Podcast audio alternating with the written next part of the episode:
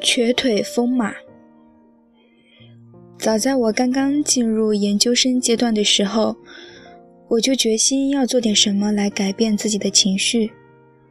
这个问题很快就变成了，在去见精神科大夫，还是买一匹马之间做选择。考虑到我周围的每一个人都去见过精神科医生。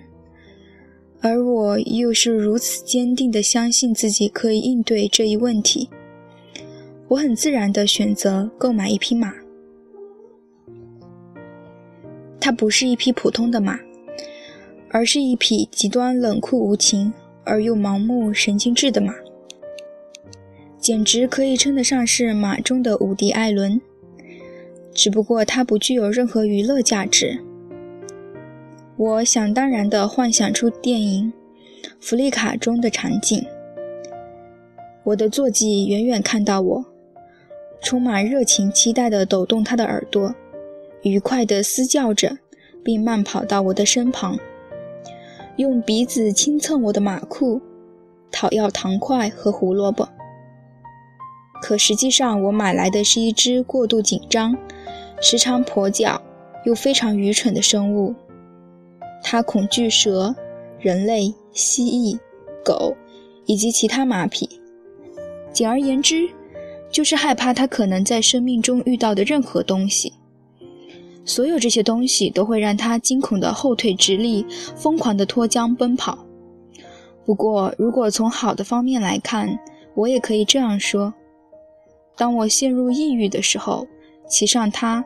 通常会把我吓得魂飞魄散，把抑郁的情绪抛到脑后。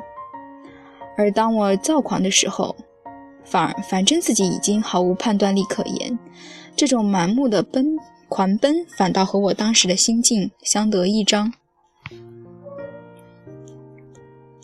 不幸的是，买马的决定不仅疯狂，更是愚蠢的。我倒不如省下兑换现金的麻烦。